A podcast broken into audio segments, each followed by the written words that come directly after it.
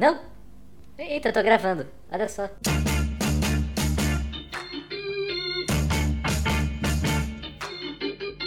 Três, dois, um. Começa agora o terceiro episódio de Além de Eureka. Eu sou o Lucas. E eu sou a Bianca. E a gente tá aqui com o Pedro. Pedro, se apresenta, por favor.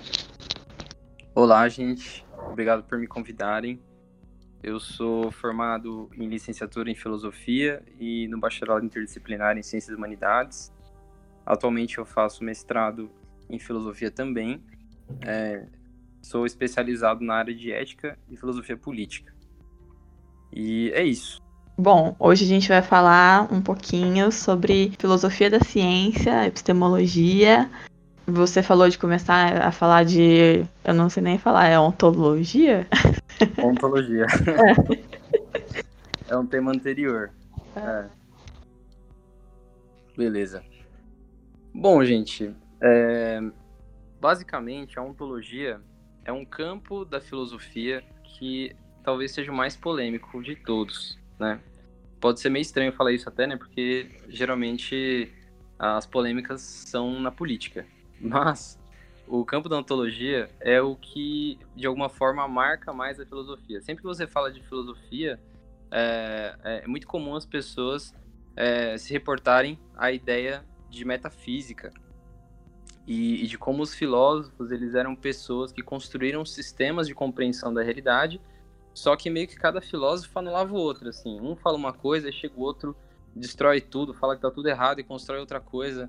Aí chega um outro depois e faz a mesma coisa, assim sucessivamente, de maneira que parece que ninguém tem razão no fim da, da história e que tudo aquilo foi um, um meio que um exercício do pensamento que ajudou a, a, a chegar no conhecimento científico, mas que é, de alguma forma na filosofia acabou não, não tendo um resultado muito concreto.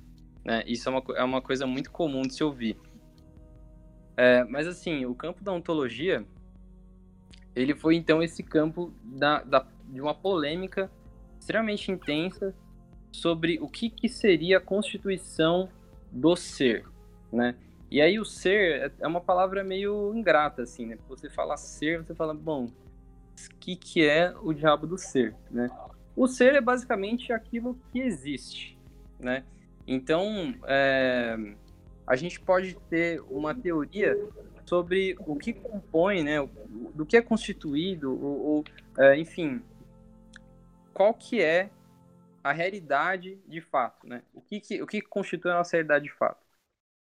E aí, enfim, é uma questão extremamente difícil, né? Porque é uma questão que, inclusive, a gente não tem respostas ainda, né? Uma resposta definitiva. E a gente pode ter sérias dúvidas se a gente um dia vai chegar numa resposta definitiva. Mas, através de séculos de história de filosofia e de ciência, a gente chegou a uma ontologia dominante, vamos dizer assim. Pelo menos dominante no mundo científico, né? Que é a ontologia que a gente chama de materialista, né? A gente acredita que o mundo é matéria, né? A realidade é matéria e que não há, de alguma forma, é, assim, aí vocês me corrijam se eu tiver enganado sobre esse aspecto, mas é que eu não, não sou uma pessoa que conhece muito de física. Mas, até onde eu sei, é, não há coisas que fogem a é, essa definição de matéria, ou que estão no mundo que a gente pode chamar de um mundo constituído, constituído por matéria. É, é uma conversa com a minha namorada, que é química, há pouco tempo, ela me disse que antimatéria é uma coisa que, que há investigações sérias sobre, né? E que hum. ainda é um campo pouco é, com, com, pouco desenvolvimento, mas que já é parte da física. Eu, não, eu, eu, pessoalmente não poderia ter uma opinião sobre isso porque eu não conheço, né? Mas é, se a gente tem essa, essa possibilidade, se isso se verificar de alguma forma, aí talvez a gente possa fugir do campo do materialismo, né? Mas aí a gente teria que ver o que, que seria esse outro tipo de ser que não é matéria. E aí a gente teria que complementar o nosso conhecimento com isso para ter uma teoria mais correta do que é o ser, né? Mas é, o, é, o, que eu posso falar para vocês é o seguinte, né? Que quando a gente tem como base o materialismo, a gente prescinde de uma teoria de ser que foi uma das mais comuns, né, ao longo da história e ainda é uma, é uma, uma forma de compreensão dominante, muito forte, ainda mais em países como o Brasil, de uma cultura extremamente religiosa, que é a ontologia dualista, né? A gente entende historicamente o dualismo como uma, uma crença, né, uma, uma, uma concepção de ser que envolve um ser material e um ser espiritual, ou então um ser transcendente, algo que está para além da matéria. Mas que não só está para além da matéria, mas de alguma forma é alguma coisa superior, é alguma coisa que, que é considerado é, acima da matéria, que de alguma forma coordena a matéria, é, cria a matéria, dá o impulso inicial para que, ela, que ela aconteça, enfim. Mas o, o, fundamento da concepção dualista é que existe um mundo material e existe um mundo divino, de alguma forma, né? que é composto por seres totalmente diferentes e que, de alguma forma, é, tem mais poder sobre essa realidade material. E a gente vê isso, esse tipo de crença muito forte ainda para as pessoas que é, não têm o conhecimento aprofundado de ciência, né? E muitos cientistas também são é, acreditam em alguma religião. Mas quando o cientista está fazendo ciência, ele precisa colocar essas, essa metafísica de lado, minimamente, para ele seguir na sua investigação. Senão, ele é, vai provavelmente ter muitos problemas, né? Se bem que na história das ciências a gente pode perceber que é, várias teorias corretas foram alcançadas a partir de pressupostos é, ontológicos incorretos. de alguma forma, isso às vezes contribui. Mas a gente vê que eles, no fim das contas, eram é, algo que a gente podia prescindir, né? Que eles não necessariamente precisariam estar ali para aquela teoria funcionar, né? Então, basicamente é isso, gente. Uma resposta curta é que a ontologia é a forma que a gente entende o que é a realidade. E que todo mundo, de alguma forma, tem uma teoria sobre isso. Seja de maneira mais refletida e mais aprofundada, ou seja de uma maneira mais intuitiva, mais baseada na vida cotidiana. Certo.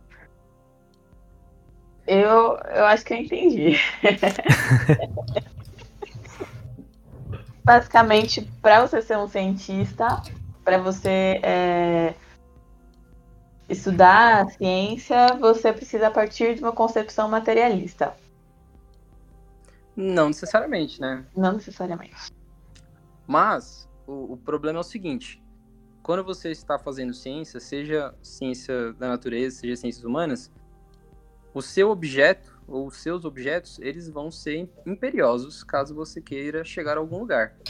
Então, você precisa se deixar de alguma forma, é, se deixar, é, se deixar convencer pelo próprio objeto.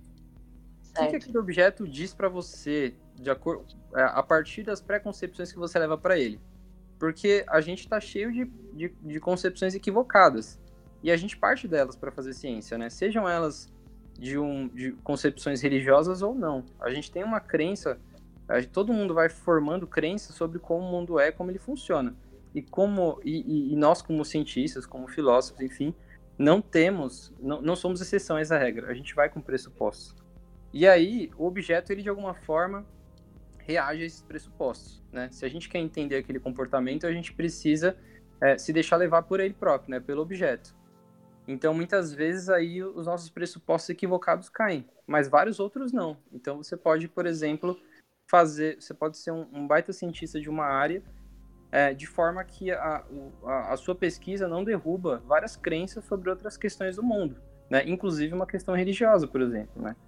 Então, é, é perfeitamente possível que você faça uma ciência é, de maneira materialista no seu é, seu, seu objeto, né?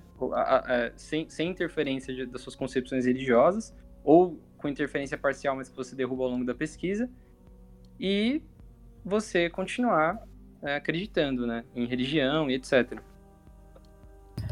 E eu achei interessante, realmente é uma, uma quase uma separação da, da, da vida crença do, do cientista e da vida pesquisa da vida trabalho do cientista, né? Então, quase Sim. uma divisão dentro da, da cabeça dele do, das caixinhas das, das coisas. Exato. É, é possível separar realmente essas duas coisas? Do ponto de vista é, cotidiano e, e prático? Olha, eu diria que não só é possível, como essa é a regra geral, né? São raras as pessoas, mesmo dentro da, da área científica, filosófica, que regem a sua vida de uma maneira totalmente científica ou de alguma forma baseada sempre em um conhecimento especializado, né? Então, por exemplo, você pode ser é, uma pessoa que conhece muito de fisiologia humana, mas você tem uma dieta ridícula. Você come um monte de porcaria. Você, come, você faz, tem hábitos que fazem mal para sua saúde, você sabe disso. Né? Você sabe exatamente o que acontece, inclusive. Só que você continua fazendo. Você pode ser uma pessoa é, que manja muito de ética, mas você, na prática, é uma pessoa extremamente imoral e rejeitada pelos outros. Mas enfim, o negócio é o seguinte: você pode ser um especialista em política e apoiar o Bolsonaro, entendeu? Tem um monte de questões é, que essa divisão entre vida cotidiana, entre crenças que você carrega subjetivamente e aquilo que você pesquisa cientificamente, tem uma relação é, bastante complexa, vamos dizer assim. Né? Tem até um fenômeno que, que acontece é, de maneira até comum, que é chamado de dissonância cognitiva, né? onde a pessoa, de alguma forma, ela acredita na cabeça dela em ideias que são totalmente contraditórias. Elas convivem na cabeça da pessoa. Né? Então, essa parte entre vida cotidiana e ciência, ela acaba se refletindo também, essa divisão, ela se reflete também na prática científica, né? ou melhor, no, tanto na prática científica, científica, quanto no próprio cientista, né? Então, é, os cientistas, os filósofos não estão imunes a isso. Esse que é o, o problema. E, e, Pedro, o que é ciência, afinal? Vou falar o título do livro do, do Chalmers. Do Chalmers. é. Olha, eu acho é, que a pergunta o que é ciência, ela é bem complicada, né? E aí a gente talvez teria que entrar na, na segunda área que a gente se propôs a, a discutir, né? Que é a epistemologia. A, a epistemologia é aquilo que define o que é um, uma teoria científica, o que é conhecimento científico, né? Bom, é, existem é um, é um, debate extremamente é, vasto né, com várias concepções, inclusive a, as últimas concepções é, de epistemologia, é, ou melhor, as últimas, assim, as, as que historicamente foram mais influentes, né, nos últimos, sei lá, nos últimos 50 anos, são contra é, um, um, predomínio da, do conhecimento científico sobre outras formas de conhecimento do mundo, né? Então, assim, de alguma forma, dentro da, da concepção de ciência, há uma negação é, de, de um valor epistemológico superior. Né? Como então, assim? De que certas crenças que são geradas a partir de um procedimento científico, elas estão num patamar é, superior a outras crenças, porque de alguma forma elas corresponderiam melhor à verdade. Tem várias outras tem, tem concepções que acreditam que que isso não é falso que a história da ciência de alguma forma demonstra a falsidade dessa posição, porque no fim das contas, é, a, o que a gente acredita num dado momento é radicalmente substituído no momento posterior, ele demorando ou não. E isso faz com que todo aquele conjunto de crenças que foi gerado a partir daquele paradigma científico, né, para usar um, um, termo muito importante para o filósofo e físico Thomas Kuhn, quando aquele paradigma é demolido, grande parte daquilo é invalidado, de forma que não dá para você dizer que aquilo que foi construído até ali era superior a uma outra crença, que uma outra cultura, por exemplo, que não é, fez uso da, da, prática científica, criou. E eu, particularmente, sou um cientificista. cientificista no sentido de que eu acredito que a ciência, ela, ela tem sim é, um, um valor de verdade superior a outras formas de conhecimento. E eu acredito que a, a, o, a ciência, de alguma forma, é aquilo que faz com que a gente se aproxime mais do que efetivamente acontece no plano do material, do, do mundo material, né? Então, eu eu defendo uma ontologia materialista e defendo que a ciência é a compreensão correta do que acontece nesse plano material. Então, é, é, é uma correspondência mesmo entre realidade e teoria nos limites em que é possível a gente produzir é, esse espelhamento da realidade, né? E uh, eu acho que eu não, não, vou conseguir passar nenhum programa sem falar sobre isso, mas pseudociência. É, é, por exemplo, quando a gente vê uma situação de terraplanistas, ah, eu adoro falar terraplanista, e você vê alguma argumentação e tal, e uma das primeiras coisas que você ouve falar é: ah, foi nos ensinado sobre a Terra Globo durante as escolas, né, uma ideologia e não sei o que, e questionando a, a ciência como se fosse algo dogmático, né, que a gente tem escrito em pedra. E não é isso, né? A, a ciência é questionamento, é choque entre é, hipóteses e teorias. O que você tem sobre falar sobre é, pseudociência e essa visão de que a ciência é dogmática?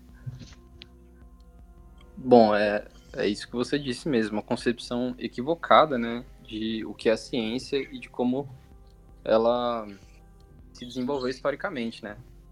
Na verdade, o que a gente vê historicamente é que houveram muitos erros, né? E que os erros, inclusive, eles não são uma coisa é, indesejada, é, em certa medida, né?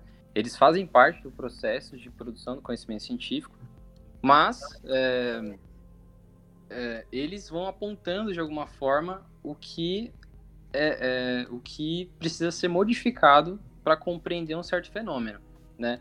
Então, de alguma forma, o erro ele surge do objeto, né? Está dentro daquilo que eu falei, são as reações do objeto às suas crenças. Você faz uma teoria, você faz uma hipótese sobre como aquele objeto se comporta, como o que ele deveria fazer ou não fazer, e aí o objeto vai lá e se comporta de uma maneira que refuta o que você acredita. Né? Então você estava errado, mas a partir do momento que você uhum. errou, você aprendeu alguma coisa. Então você conheceu alguma coisa. Você falou, ó, isso não, né? possivelmente. Quando um erro se repete, né? Há um padrão de erros, enfim, você pode descartar essa, essa hipótese, né? Essa crença. Então, a ciência, ela é cheia disso, né? Inclusive, para chegar onde a gente chegou, né? É, houveram conflitos extremamente intensos, né? E também, não só historicamente, né? Não é uma coisa do passado, o erro, né?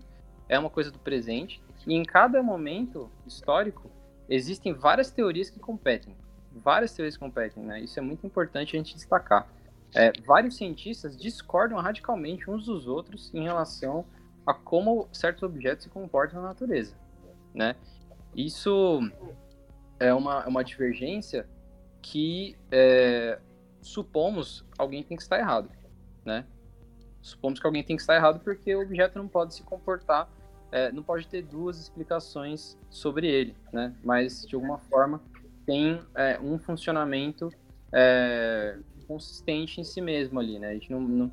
Então, geralmente, essa, esses debates são exatamente nos pontos que são excludentes entre os debatedores, né? Alguns que pesam certos aspectos, outros pesam outros aspectos.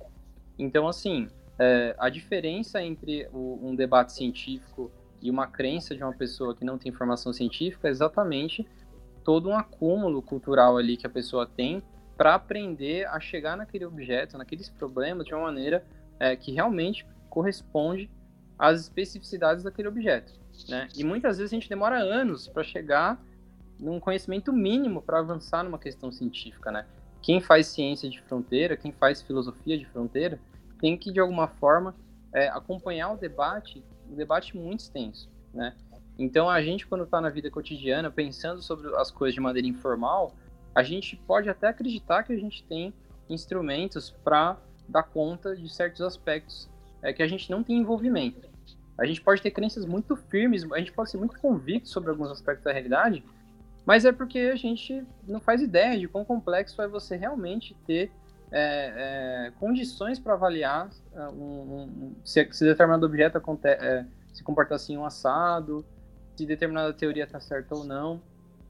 Quanto mais a gente aprende, talvez mais a gente fique em dúvida em relação a uma série de coisas, né? É, geralmente, a, as pessoas que não têm um conhecimento aprofundado, elas têm muito mais convicção sobre, sobre vários aspectos, né? Então, aí eu acho que entra essa questão, né?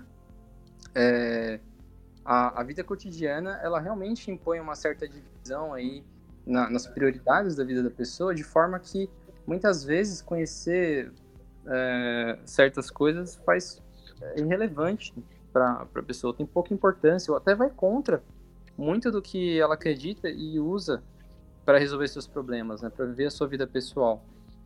Então, é, a ciência, apesar dela, dela ter toda essa metodologia, né, todo esse acúmulo cultural, teórico, enfim, ela comete erros, né, faz parte, e, e a pseudociência é uma coisa que geralmente é atraente exatamente porque ela, é, ela não, não, não, não coloca como uma requisição para quem está vendo esse conteúdo que a pessoa tenha uma formação aprofundada. Geralmente são coisas ditas de maneira simples, como se fossem coisas lógicas e óbvias, e que você vai é, entrando numa argumentação que um vídeo de YouTube faz que você seja um especialista, né? Então isso tem, uh, isso nos diz como há uma espécie de, de dificuldade de muitas pessoas que não fazem ciência de entender como a, a ciência realmente é feita.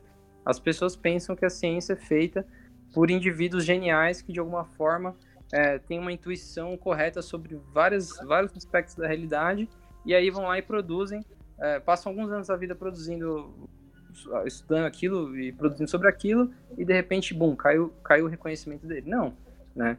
A ciência é feita por um conjunto de, de, pessoas muito grande, né? E não é, não é só. Hoje, talvez mais do que nunca, né? Porque a população está bem maior, o número é muito maior. Mas assim, sempre foi, né, dessa forma historicamente. Você tem um coletivo de pessoas trabalhando em problemas comuns e discutindo entre si, criticando-se mutuamente, né, lendo-se mutuamente, estudando-se mutuamente, de forma que desses debates, esses grandes debates, surgem algumas pessoas que elas tiveram uma contribuição excepcional. Que é uma contribuição excepcional que nem sempre é rápida dela, dela, dela ser reconhecida. Muitas pessoas demoram muito tempo para provar um ponto de vista, né? A gente vê como hoje é, uma coisa que era consolidada na física, né, que é a questão de que é, a Terra não é plana, né, que é uma coisa que demorou, que, que, que tiveram tiveram filósofos gregos que já hipotetizaram isso, né? Mas isso só veio se tornar uma crença dominante a partir do século XVII, né, com as grandes navegações. E isso é, um, é um, uma coisa que foi, ou seja, demorou muito para entrar no cotidiano das pessoas e hoje está sendo revertido. Isso para a gente não falar de evolucionismo, né? Sim. O debate entre evolucionismo e criacionismo é uma coisa que o Darwin, quando ele criou a teoria da evolução, né, que era uma, uma criação ali, que tinha um debate científico, Darwin, é, enfim, não estava trazendo aquilo de repente ou foi uma intuição genial, não, ele estava num debate de um conjunto de, de cientistas produzindo sobre aquilo, mas enfim, quando ele chegou nessa, nessa conclusão, aquilo foi radicalmente contra o que as pessoas acreditavam. E ainda hoje é muito, é muito acirrado esse debate, né? Num país como os Estados Unidos, que tem é, movimentos anti-evolucionistas, né? E aí você vê é, como muitas vezes demora para que o conhecimento científico seja incorporado na vida cotidiana, muitas vezes, é, por, tanto por as pessoas terem uma, uma percepção equivocada do que é ciência, do que é o conhecimento científico, de como se faz ciência e também dessas crenças às vezes serem particularmente críticas, né, opostas ao que elas acreditam, né? Então é, é sempre um caminho problemático esse. Né? Então a pseudociência às vezes ela ela acaba atraindo, né? E muitas vezes também as pessoas têm um, certo perfil, é, elas têm um, uma constituição psicológica, uma constituição do, da sua forma de perceber o mundo e de se enxergar nele, que acaba fazendo com que favoreça também é, a essas entradas em pseudociência, né? Então, é, a pessoa que é, sei lá, que ela, ela quer se colocar contra a, as crenças dominantes dos outros, uhum. mas, ela não, mas ela não é reconhecida, sei lá, pela sua capacidade de, de, de entender os problemas, ela, sei lá, é reconhecida como como alguém que acredita em, em coisas absurdas e ela de alguma forma não quer, não quer. Acho que eu tô. Na verdade, acho que esse exemplo não tá muito bom. Mas assim, tem motivos específicos na vida das pessoas que levam elas a se identificarem com coisas que são absurdas, né? E essa identidade com, com coisas é, com, com, coisas que a gente considera absurdas, né? hegemonicamente considera absurdas, faz com que elas reproduzam essas, essas crenças, né? Então, assim, não são motivos, é, não é uma coisa de, de, o óbvio contra o não óbvio, né? De a, a pura verdade óbvia e evidente contra o, a, a, ignorância burra e a burrice, né? Enfim, muitas vezes tem motivos mais complexos que isso, né? Então, é, é difícil. A verdade é que a ciência é muito desconfortável, né? Não é gostoso se provar errado. Não, Tem que não mudar é. seus paradigmas. Exatamente. É, fazer ciência pode ser bem frustrante. Você pode demonstrar uh, que sua hipótese estava certa 32 vezes, mas errou uma vez, deu errado, esquece, recomeça. Pois é. Então, pode ser bem frustrante. Tinha um negócio no livro do Chalmers, eu acho, que era a questão do cinturão. Eu não lembro bem. Na verdade, Pedro, eu e o Lucas a gente se conheceu na matéria de bases epistemológicas. e os dois, a gente foi muito mal. Muito. Lá em 2012. A gente foi muito mal e a gente mereceu. A gente mereceu, exatamente. Então, assim, não vou lembrar de detalhes, mas tinha aquela coisa do cinturão que é, eu não lembro, não sei se você sabe é, me dizer que teorias é, tem um cinturão de teorias sustentando uma outra teoria. Sim. Então, é, eu não vou, não vou saber dizer para vocês com exatidão também. Né? Faz um tempo que eu li o livro do Chalmers, é, mas o, basicamente ele, ele coloca que tem é, um certo núcleo duro de hipóteses que não pode ser questionado, porque senão você não consegue avançar, você tem que a, aceitar elas como uma verdade. E depois, a partir desse, desse conjunto de hipóteses, vamos dizer assim, nuclear, né, se eu não me engano é, é a palavra que ele usa, você constrói um cinturão de, de, de hipóteses, e esse, esse, cinturão de hipóteses ele, ele vai te ajudando a, a, a lidar com um problema específico, né? É um conjunto de e, e, se eu não me engano, esse, esse cinturão ele é composto por certos conhecimentos científicos mais consolidados, né? E aí você vai lidando com o problema a partir dessa, dessa dualidade, né? Por um lado, você tem pressupostos ali inquestionáveis que você, enfim, que a ciência não consegue te dar uma resposta definitiva, você tem que optar por alguma das disponíveis. Por outro, você tem o conhecimento científico acumulado que você pode é, utilizar dele para avançar naquela questão. E aí você fica é, nessa nessa operação aí, né, entre o, o inquestionável e o, que eu, o que eu posso utilizar aqui como ferramenta, e aí o objeto vai te, te dando os caminhos, né. Então, é, pelo que eu lembro, é mais ou menos isso, né. Mas esse é um livro muito acessível, inclusive, né, um livro que mesmo quem não é da área, mas tipo, tem uma disposição para leitura, consegue pegar ele e entender bem, né. E aí, no assunto das ciências naturais, eu acho que ele é, é fundamental com certeza é um livro muito bom para começar né, a entender esses assuntos. Sim. Bom, eu não sei. É, como eu falei, a gente foi muito mal, então eu não sei nem elaborar pergunta. Se o professor estiver ouvindo isso em algum dia, desculpa aí. É. e você, gostaria de fazer alguma consideração? Uma coisa que eu... você queria falar para o mundo? Olha, é, eu gostaria de, de, aprofundar um pouco a questão de dessa dualidade que existe entre o conhecimento científico e um comportamento cotidiano irracional, vamos dizer assim, ou, ou que não segue é, aquilo que a ciência recomendaria, que não segue o conhecimento científico para orientar suas ações, né? É, eu estudo um filósofo no mestrado, que é o, o George Lukács, que ele tem um livro é, muito grande sobre método das ciências humanas, né? Mais especificamente o método do Marx, né? Porque ele faz um, um debate que é, é, basicamente uma defesa do método do Marx contra o método de outros é, cientistas e filósofos é, sobre para entender a sociedade, a história e, e esses objetos das ciências humanas, né? Só que aí, ao longo desse livro, ele vai tratando vários debates que são de, uh, de epistemologia, ele vai, enfim, lidando com várias dessas questões. E ele tem uma tese particularmente interessante sobre o porquê que as pessoas acabam acreditando em coisas não científicas, né? Ele, ele tenta entender como que isso se dá no processo de vida imediato do indivíduo, assim, né? É, e o, o, é interessante pontuar que o Lukács ele é, um, ele é um filósofo que viveu na época do nazismo, né? Ele viveu na época do nazifascismo. E, e naquela época ficou bastante gritante, como é pra gente hoje, mas de uma maneira mais é, exacerbada, o, o, o, a utilização de crenças completamente sem fundamento, completamente sem pé nem cabeça, para guiar é, as coisas mais importantes da vida humana, né? As sociedades fascistas elas eram baseadas em mitos que realmente eram, eram, eram pura loucura do ponto de vista científico, né? E ainda hoje é assim. Mas, naquela época, aquilo tinha muito mais força do que hoje, né? Então, o, o, o Lukács, inclusive, ele é um filósofo que morou na União Soviética durante um bom tempo, né? E, e, se eu não me engano, durante a Segunda Guerra Mundial, ele estava na União Soviética. Então, ele é alguém que, que de alguma forma foi bastante afetado, né, por esse, por esse, por esse clima do nazifascismo, né, por esses acontecimentos.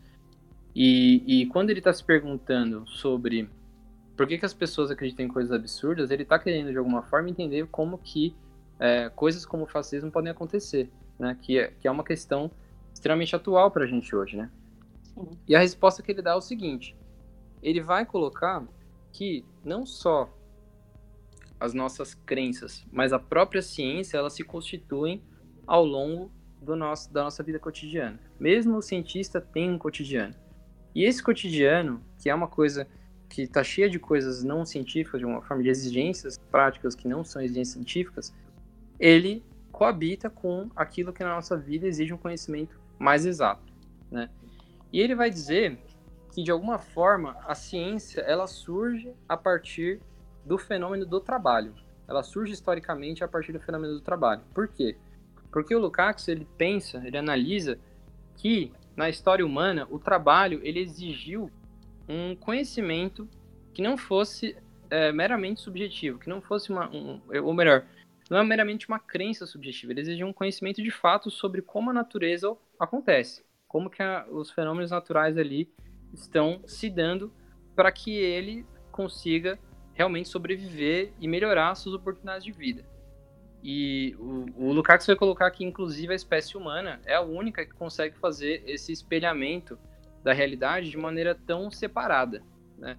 Então, enquanto vários animais têm, de alguma forma, conhecimentos, que a gente pode dizer, entre aspas, embutidos, né, instintivamente, que através da constituição genética já são dados, já, já é tudo mais ou menos é, formatado para que haja uma reação precisa para certos fenômenos do ambiente, no ser humano não é assim. Né? No ser humano, você tem uma divisão, uma barreira entre o sujeito e o objeto. Ele vai dizer que isso é um, é pressuposto fundamental da ação humana. Né? E que quando você está, particularmente, é, agindo no ato do trabalho, e aí ele está pensando mais no trabalho originário do que no trabalho que a gente concebe contemporaneamente, você está lidando com a natureza. Você está querendo transformar a natureza para alcançar, para satisfazer certas necessidades que você tem. Então, se você não consegue transformar a natureza é, de maneira adequada, você precisa rever os seus métodos de transformação da natureza. Então, nisso né, que reside um conhecimento que pode ser acumulado e passado de geração em geração. Então, ele vai dizer que o fundamento de um conhecimento da natureza, conhecimento da realidade que o ser humano está inserido, parte então dessa necessidade de sobrevivência e de, se e de atender a certas, a certas necessidades. E ele vai dizer que, é, no fim das contas, uma coisa que a gente pode concluir a partir de toda essa história que a gente teve até aqui é que a única coisa que a pessoa realmente precisa ter um conhecimento é aquilo que ela trabalha mais diretamente. Então, a pessoa quando ela está no seu trabalho, ela não pode cometer uma série de erros. Ela tem que minimizar ao máximo os erros, né? E quando ela está envolvida nesse, nesse processo de trabalho, ela vai acumulando conhecimento especializado. E aquele conhecimento especializado ele é o que garante que aquele processo que ela está inserida funcione. Isso seja num, num, trabalho aí como, sei lá, é, você, você ser um professor, ou você ser um operário de fábrica, ou você ser uma pessoa que faz manutenção de máquinas, ou você ser uma pessoa que é, coordena uma empresa, enfim, N, N, N empregos, N profissões extremamente diferentes, todas elas vão exigir do profissional um conhecimento acumulado, de forma que ele minimize, minimize os erros e consiga alcançar os, os objetivos do trabalho. Então, o Lukács ele vai colocar que esse tempo de trabalho é, é o que geralmente ocupa a maior parte da vida da pessoa e, portanto, ela vai ter um conhecimento especializado naquilo. E, e naqui, naquilo em específico, ela tem que errar o mínimo, né? Como eu já falei repetidas vezes. Uhum. Só que diante de outras coisas que são é, menos, menos é, centrais para a sobrevivência da pessoa, ela não precisa necessariamente acreditar em coisas que correspondem ao, ao, a, a, como a realidade opera. Né? Então você pode ser uma pessoa que trabalha super bem, que conhece todos os procedimentos do seu trabalho, mas aí você vai para uma área é, pra, pra é, é, perguntado de coisas diferentes, você pode falar coisas completamente absurdas. Né? Você pode ter um, um, um senso de, de, de, interpretação que é bem distante de como aquelas coisas acontecem.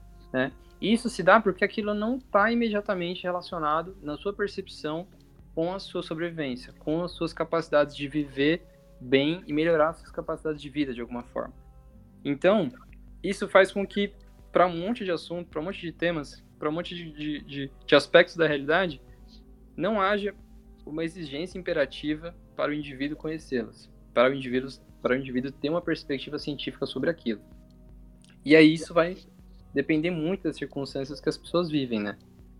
Então, é, quando a gente fala de divulgação científica, por exemplo, se a gente vai tentar pensar é, de um ponto de vista do Lukács, a gente tem que pensar, bom, não só como a gente é, alcança essas pessoas de uma maneira a fazer que elas entendam o que a gente está falando, que elas é, é, consigam é, acreditar naquilo também, mas tornar aquilo relevante, né? Aquilo, aquilo é uma coisa marcante, aquilo é uma coisa que a pessoa veja de alguma forma como vital. Talvez é, seja muito difícil a gente fazer com que uma pessoa tenha um conhecimento científico em todos os âmbitos da vida, né? Até porque isso exige não só vontade, mas tempo, dedicação e assim por diante. E muitas vezes as pessoas não, não podem oferecer isso, né? Mas a questão é a seguinte, que é, se algum objeto de conhecimento, se, algum, se alguma teoria científica quer ser ensinada de uma maneira profunda, que a pessoa de fato valorize aquilo, compreenda aquilo, se oriente por aquilo, aquilo tem que ter uma relevância na vida dela. Uma relevância para que ela é, veja, é, ela se dedique para aquilo, que ela, que ela se abra a, a, ao questionamento sobre as crenças que ela possui né? Que isso é uma outra coisa muito, muito difícil, né?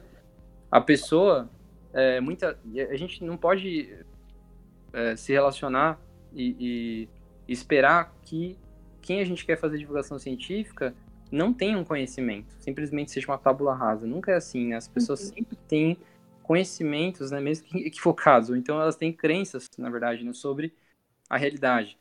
E essas crenças, muitas vezes equivocadas, têm um papel fundamental para que elas vivam do jeito que elas vivem, né? Para que elas consigam operar o cotidiano delas, né?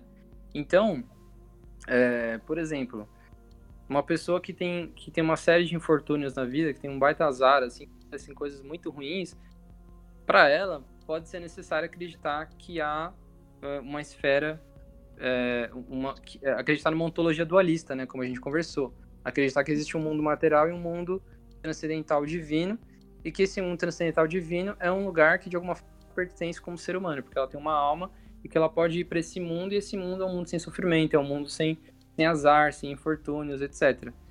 E o que acontece é, para você derrubar essa crença da pessoa, você vai estar lidando com um conjunto de, de, obstáculos ali na vida pessoal dela, na história dela, na, nas emoções dela, que é, precisaria haver um, um excelente convencimento para que ela abrisse mão de todas aquelas crenças.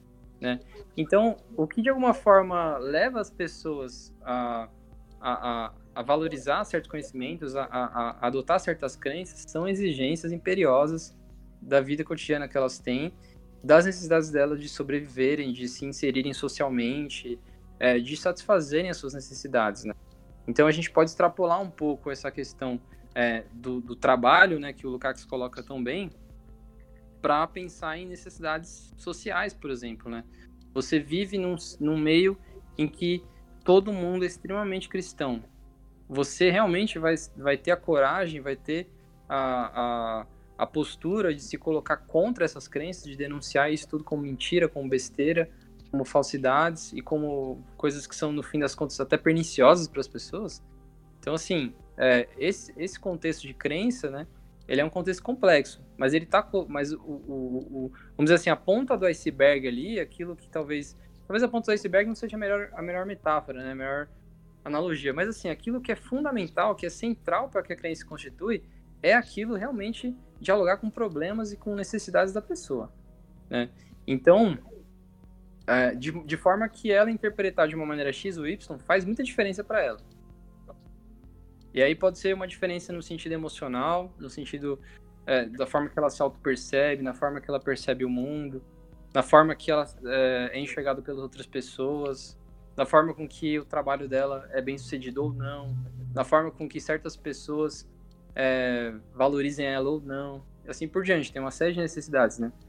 Então, eu gostaria de colocar mais esse ponto aí. É, bom, como a gente já conversou, o evolucionismo, apesar de ser é, fundado na metade do século XIX, ainda hoje tem pessoas que acreditam que aquilo é, é, é completamente falso e que, na verdade, a forma, a forma correta de se interpretar a origem da vida, o desenvolvimento da vida, e é o criacionismo. Né? Mas isso é uma coisa que a gente pode ver que ataca crenças importantes para que as pessoas vivam as suas vidas. Né? Esse é um motivo central. Elas é, verem que esse mundo que, que elas vivem, que é um mundo que muitas pessoas interpretam como belo, né? talvez a maioria da humanidade, por mais que viva numa situação horrível, reconheça que o mundo é belo, né? que, que existe muita beleza no mundo, apesar de todos os sofrimentos e, e etc. Né?